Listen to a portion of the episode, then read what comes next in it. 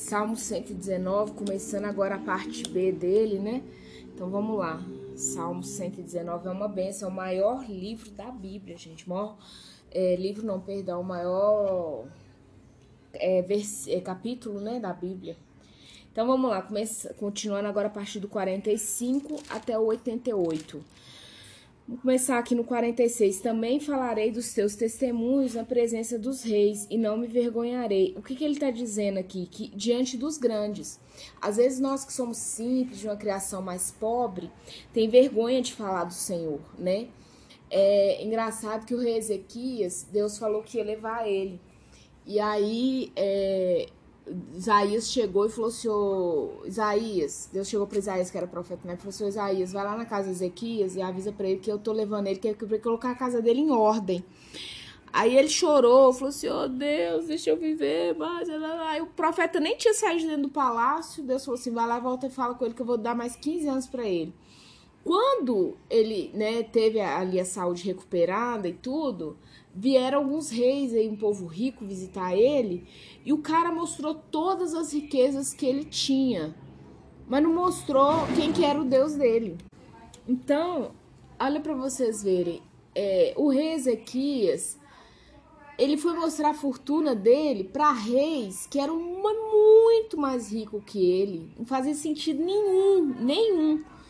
É a mesma coisa você ter uma casa de classe média alta e mostrar para um cara que mora dentro de um condomínio. Tô falando aqui em Belo Horizonte, um exemplo, né? Você mora num apartamento de alto luxo, num bairro chique aqui, isso foi os bairros de Lourdes.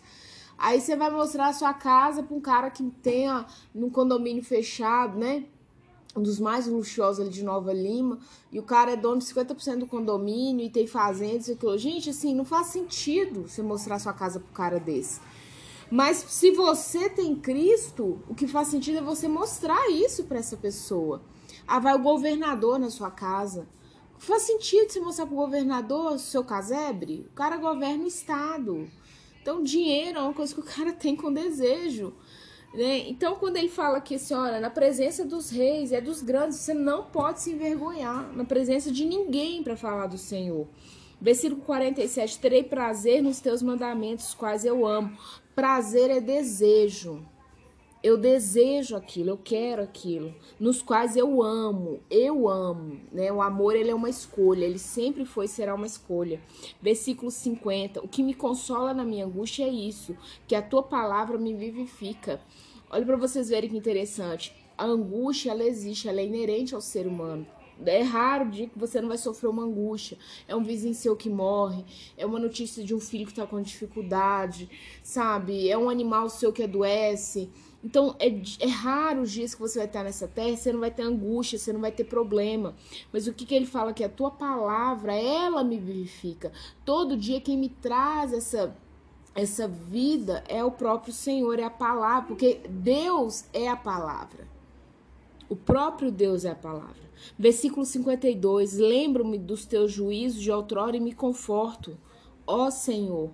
O conforto, gente, é a cama fofada para o doente. A maioria dos doentes tem camas duras. Aí vem aquelas, né, tem o nome que se fala, né, é, mas vem aquelas úlceras, vem aquelas doenças na carne, na pele.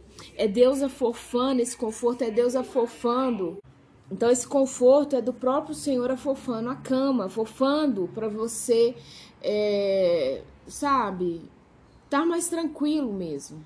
Versículo 54: Os teus decretos são motivo dos meus cânticos, na casa da minha peregrinação. Olha que interessante, os teus decretos, é, decreto é, é uma palavra que ela deriva também de lei, né? São o motivo do meu cântico. Então, a lei do Senhor, os decretos do Senhor, aquilo que tem resguardado a vida dele, são motivo de cânticos, de alegria. Você só canta quando você está alegre. Né? Na casa da minha peregrinação. Quem que é essa casa, gente? É o nosso corpo. Porque nós somos é, forasteiros e peregrinos nessa terra. Pode ser o homem mais pobre ao mais rico e mais famoso à face da terra. Nós somos peregrinos, não tem nada que o homem faça que vai deixar ele aqui no pós-momento que Deus tem gravado para a nossa partida. Então, é, quando ele fala na casa da minha peregrinação, é no próprio corpo dele, né? Esse corpo é a peregrinação dele. Versículo 57: O Senhor é a minha porção. Então, o Senhor é a minha porção. Eu disse que guardaria as tuas palavras. Imploro de todo o coração a tua graça. Compadece de mim segundo a tua palavra. Olha que interessante. O Senhor é a minha parte. Porção vem de fração né? Então ele fala assim: ó, o Senhor é, faz parte da minha vida, o Senhor é, é, é, a minha parte, minha. Quando eu falo assim, meu cachorro, minha casa, é o que? É o intuito de, de posse. Eu disse que guardaria as suas palavras, então eu dei uma palavra, eu vou cumpri-la. É interessante que ele fala assim no 58: Imploro de todo o coração a tua graça, compadece de mim segundo a tua palavra. Ele, então ele clama a Deus a graça do Senhor. Todas as manhãs, quando você acordar, Samaritana, você pede sobre Deus, que isso são coisas gratuitas que o Senhor derrama sobre nós: graça, misericórdia, favor, cuidado. Né? Você pode clamar isso, já foi liberado no céu sobre a sua vida. É, compadece de mim segundo a tua palavra, né? Então, é segundo quem tu és, compadece de mim. Versículo 60. Apresso-me não me detenho em guardar os teus mandamentos. Então, assim, a vida é passageira.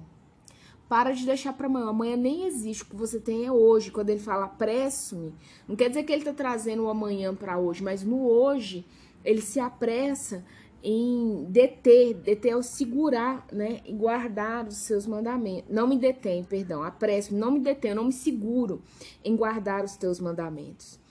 É 62, levanto-me à meia-noite, né? Para te dar graça por causa dos teus retos juízos. Levantar-se à meia-noite, eu tô falando de vigília. Hoje falta muito do povo de Deus, a preguiça não deixa. Às vezes você pode falar assim, ah, mas não tem tempo. O dia que você tiver, às vezes você trabalha de segunda a sexta, fim de semana, você tem condições, por exemplo, de sábado para domingo, passar a madrugada orando. Ah, mas é o dia de eu descansar. Então, fica difícil. Levanto-me à meia-noite, né? Versículo 63: Companheiro sou de todos os que te temem e dos que guardam os teus preceitos. Com quem você anda, samaritano? Companheiro sou de todos os que temem. Com quem você tem andado? Fica essa pergunta aí para você. Com quem você tem andado? Cuidado com as suas companhias. O amigo, o companheiro, ele pode te levar para o buraco ou ele pode te tirar de um buraco. Muito cuidado com quem anda com você, samaritana, mas muito mesmo.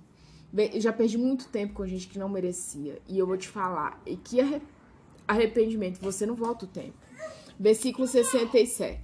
67, isso mesmo. Antes de ser afligido, andava errado, mas agora guarda a tua palavra. Então quer dizer que ele foi afligido. para ele voltar para o reto caminho. Versículo 68. Tu és bom e fazes o bem, ensina-me os teus decretos, né? Ele repete isso muitas vezes. Ensina-me os teus decretos. Você vai ver isso muitas vezes no Salmo 119.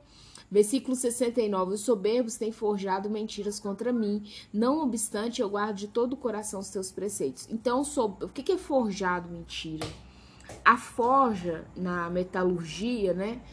É, a forja é o que? Você pegar um metal que tem é, um formato e você vai forjando ele com marretadas, né, marteladas e com altas temperaturas até você dar um novo formato. Então, eles estão forjando, mentira, eles estão tentando dar um novo formato para a vida daquele salmista, daquele homem. Né? Não obstante, eu guardo de todo o coração os teus preceitos. Então, eles podem tentar forjar, não vai resolver. Né? É, versículo 71 foi-me bom ter eu passado pela aflição, para que aprendesse os teus decretos. Samaritana, olha o que, que o salmista está falando. Foi-me bom. Às vezes, quando você disciplina um filho, naquele momento ali, você vai ouvir assim: Eu te odeio. Ah, a senhora é ruim. Ah, ninguém me ama. Mas quando você traz a maturidade, eu falo muito isso, tem até uma pregação minha que eu falo isso, que você tem dois caminhos, ou você vai apodrecer ou você vai amadurecer frente às situações que a vida, a vida vão trazer, as situações difíceis, né? Porque viver na Disneylândia, gente, é muito fácil. Agora, o dia a dia não é uma Disneylandia, você pode passar 15 dias viajando, um mês viajando, mas a sua rotina não é uma Disney. Né? E quando ele fala que foi-me bom ter passado pela aflição, isso significa maturidade. O tempo que eu passei na aflição, esse tempo ele me amadureceu para que aprendesse os teus decretos. Então foi na aflição que ele fala que aprendi os teus decretos. Versículo 73: As tuas mãos me fizeram, me aperfeiçoaram. Ensina-me para que aprenda os teus mandamentos. 74: Alegraram-se os que te temem quando me viram. Você é uma mulher usada por Deus? Porque na tua palavra tem esperado. Esse é o 74 inteiro. Então, quando você é uma pessoa que Deus usa, as pessoas quando te veem, elas vão se alegrar. Elas vão falar assim: "Uau, a fulana chegou". Eu tenho uma amiga, gente, esses dias eu achei muito interessante que eu vi uma foto dela, eu achei que assim, eu conheci ela é, tem muitos anos, tem mais de 15 anos. Então eu já conheci ela magra, gorda, por baixo, né, dos problemas, por cima das situações. E ela é uma mulher que fez um concurso público, passou hoje, tem um bom salário, se cuidou, colocou silicone, nada contra, tá bonitaça. E eu vi uma foto dela e comentei, falei assim: "Nossa, fulana, você tá linda, tá um mulherão". E aí ela respondeu que nada, isso aqui tem um, um bocado de, né, de filtro e tal, que hoje em dia não é Photoshop, mas é filtro, né, na, dos próprios celulares. Aí ela foi falou assim: "Você não tem noção como alegra o meu dia quando eu ouço a voz". E eu fiquei impactada que não é uma amiga que todo dia eu tô com ela. Eu tô conversando, enfim. Aquilo me alegrou muito a alma. Ela falou assim: muda o meu astral, muda o meu dia só de ouvir a sua voz. E eu entendi que não é a, a pessoa da samaritana quando ela ouve, mas é o próprio Cristo na minha vida que alegra o dia dela. E ela não é uma pessoa cristã, né? Diga-se de passagem. 75. Bem sei, ó Senhor, que os teus juízos são justos e que é, com fidelidade me afligiste. então Deus foi fiel até para te afligir. Versículo 74, parte, 77, parte A. Baixem sobre mim as tuas misericórdias, venham sobre mim as tuas misericórdias. Versículo 82, esmorecem os meus olhos de tanto esperar por tua promessa, enquanto digo, quando me haverás de consolar? É interessante que ele pergunta, ele fala com Deus assim: Olha, os meus olhos já estão bambos de tanto esperar. Quando o Senhor vai me consolar? Tem horas que a gente tem que lançar perguntas e dúvidas ao Senhor, não aos homens. Às vezes você chega para a pessoa e fala assim: quando você vai fazer isso por mim? Quando você.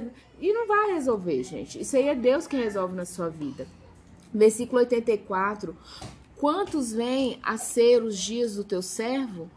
Quando me farás justiça contra os que me perseguem? Então, eu vou finalizar este áudio com essas duas perguntas.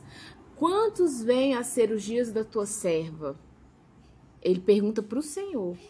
Quando me farás, isso é o versículo 84, perdão se eu não tiver falado. Quando me farás justiça contra os que me perseguem? Talvez você tenha um ex-marido, pai dos seus filhos que te perseguindo, levantando falso testemunho, te colocando como uma cadela para os outros. Pergunta isso para o Senhor. Quando o Senhor vai fazer justiça? Não espera a resposta do juiz ou dos homens, espera a resposta do Senhor.